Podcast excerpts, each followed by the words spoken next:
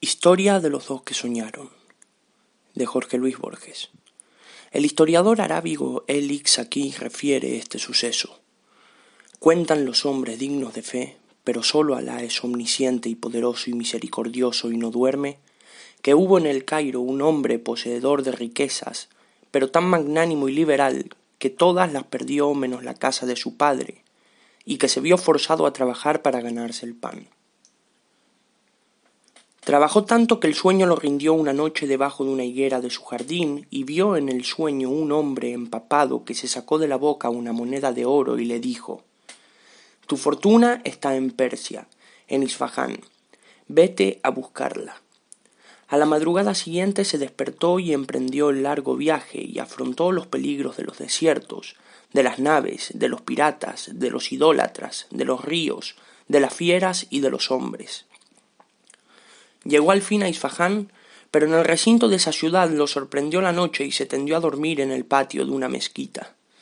Había, junto a la mezquita, una casa y por el decreto de Dios Todopoderoso una pandilla de ladrones atravesó la mezquita y se metió en la casa, y las personas que dormían se despertaron con el estruendo de los ladrones y pidieron socorro. Los vecinos también gritaron, hasta que el capitán de los serenos de aquel distrito acudió con sus hombres y los bandoleros huyeron por la azotea. El capitán hizo registrar la mezquita y en ella dieron con el, con el hombre del Cairo y le menudearon tales azotes con varas de bambú que estuvo cerca de la muerte. A los dos días recobró el sentido en la cárcel.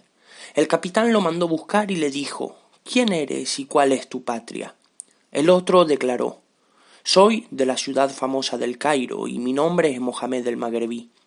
El capitán le preguntó ¿Qué te trajo a Persia? El otro optó por la verdad y dijo Un hombre me ordenó en un sueño que viniera a Isfahán porque ahí estaba mi fortuna.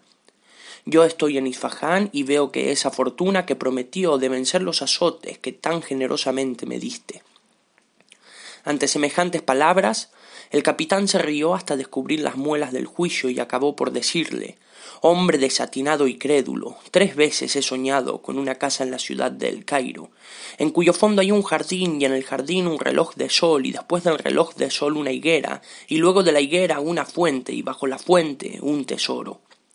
No he dado el menor crédito a esa mentira. Tú, sin embargo, engendro de una mula con un demonio, has ido entrando de ciudad en ciudad, bajo la sola fe de tu sueño. Que no te vuelva a ver en Isfahán. Toma estas monedas y vete. El hombre las tomó y regresó a la patria.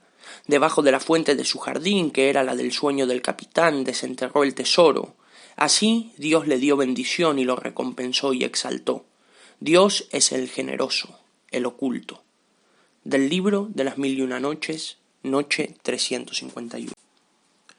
¿A alguno le suena esta historia? Efectivamente, quien haya leído El alquimista de Paulo Coelho habrá notado que esta breve narración que Borges nos regala en uno de sus cuentos, aparecido en Historia Universal de la Infamia, trabaja exactamente el mismo argumento. La novela de Coelho, que por lo menos en la edición con la que yo cuento tiene nada más y nada menos que 156 páginas, nos cuenta la historia de Santiago, un joven pastor del sur de España que viaja al continente africano persiguiendo, literalmente, un sueño. El comienzo y el final de la historia, disculpen el spoiler, es prácticamente el mismo que leemos en el cuento de Borges, que a su vez está extraído, como nos confirma el argentino, de una de las numerosas historias de las mil y una noches. Dicha fuente también es mencionada por Coelho en el prólogo del alquimista, en el que el autor no se olvida de señalar de pasada que Borges se, se sirvió de esta historia para una de sus creaciones. Pero mi intención en esta ocasión no es tratar el tema de la originalidad a la hora de escribir, ni tampoco abrir debate acerca de si corresponde o no reescribir historias que ya existen. No me interesa centrarme en conceptos como plagio o influencias. Por este motivo dejaré de lado el origen de este relato y me centraré pura y exclusivamente en Borges y en Coelho, y en los métodos tan distintos que pusieron en funcionamiento para la escritura de estas dos obras. En este sentido, creo fundamental hacernos una pregunta antes de comenzar el análisis comparativo. ¿Cuáles eran las intenciones de estos dos escritores a la hora de enfrentarse a la reescritura de este antiguo relato? Rápidamente y sin necesidad de mucha investigación, podremos afirmar que la misma no era. Creo que cualquier lector que se haya acercado a la obra de Borges y a la de Coelho, o que al menos conozca algo acerca de estos escritores, estará de acuerdo en afirmar que sus intenciones y motivaciones literarias no tienen nada que ver una con la otra. Por un lado, tenemos a un autor como Borges, considerado por muchos, entre los que sin duda alguna yo me incluyo, como el mejor escritor de todo el siglo XX, un profesional de la creación de artificios a través de la palabra para el cual la concisión era un elemento fundamental dentro de su forma de crear. Muchas son las declaraciones al respecto que podemos encontrar navegando, navegando, por su literatura, por sus ensayos y por sus entrevistas.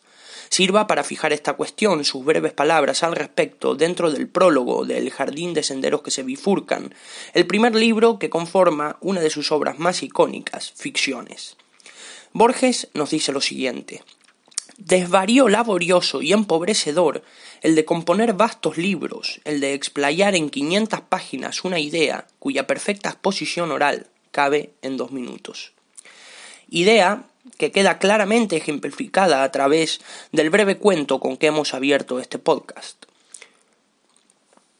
Por su parte, nada más lejos de esta idea que la prosa de Coelho, quien engorda sus libros con páginas y páginas que en la mayoría de los casos gastan despojar al lector de su capacidad interpretativa, puesto que por cada párrafo de acción nos ofrece muchos otros en los que nos explica el trasfondo de lo ocurrido y nos aclara, sin mucho margen a la discusión, cuál es la, vamos a llamarlo así, moraleja de lo que le ocurre a sus personajes. Creo que es por esto mismo por lo que tantas veces se encasilla la obra de Coelho bajo la categoría de literatura de autoayuda. Hagamos un inciso, ya que aparece esta palabra, para saber qué es exactamente la literatura de autoayuda.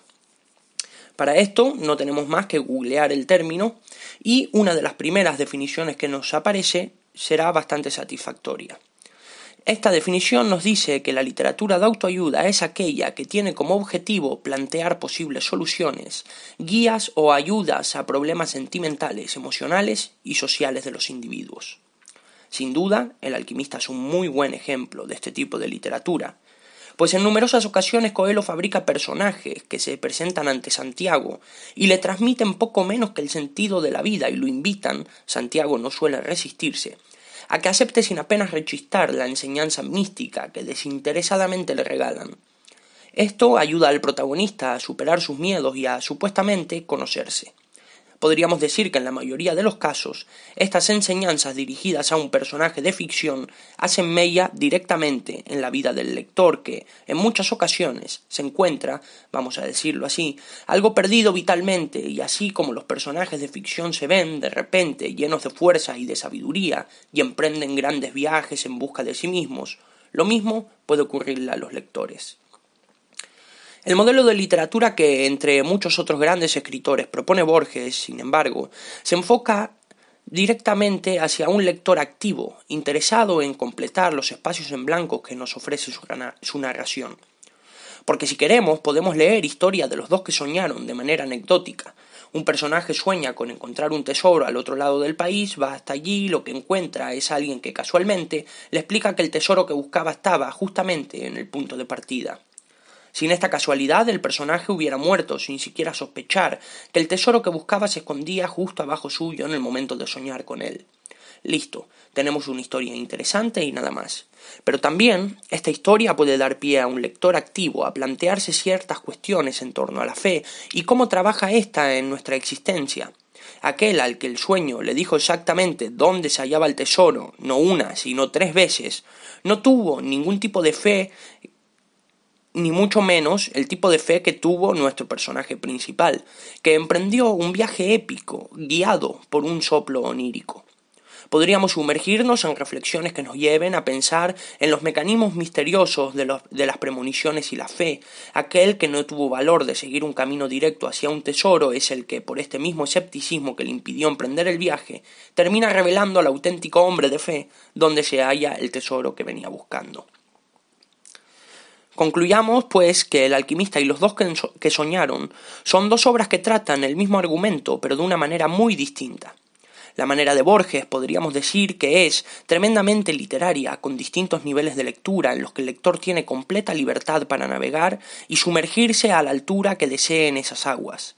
Por otro lado, tenemos el estilo de Coelho, dirigido a lectores, mm, no quiero decirlo así, pero sí me lo parece, un poco perezosos que desean encontrar solución a sus problemas existenciales en la lectura de un libro que no deja lugar a la interpretación, pero que, junto a un buen plan de marketing, es capaz de, de enriquecer a su escritor dos tipos de literatura totalmente respetables. Una, la de Borges, para lectores activos, despiertos y adultos, que puedan andar buscando una literatura capaz de ser leída a distintos niveles, y otra, la de Coelho, para lectores poco o nada exigentes en el plano literario y de espíritu lector adolescente que pueden encontrar en este tipo de literatura una chispa que, les haga cambiar su vida.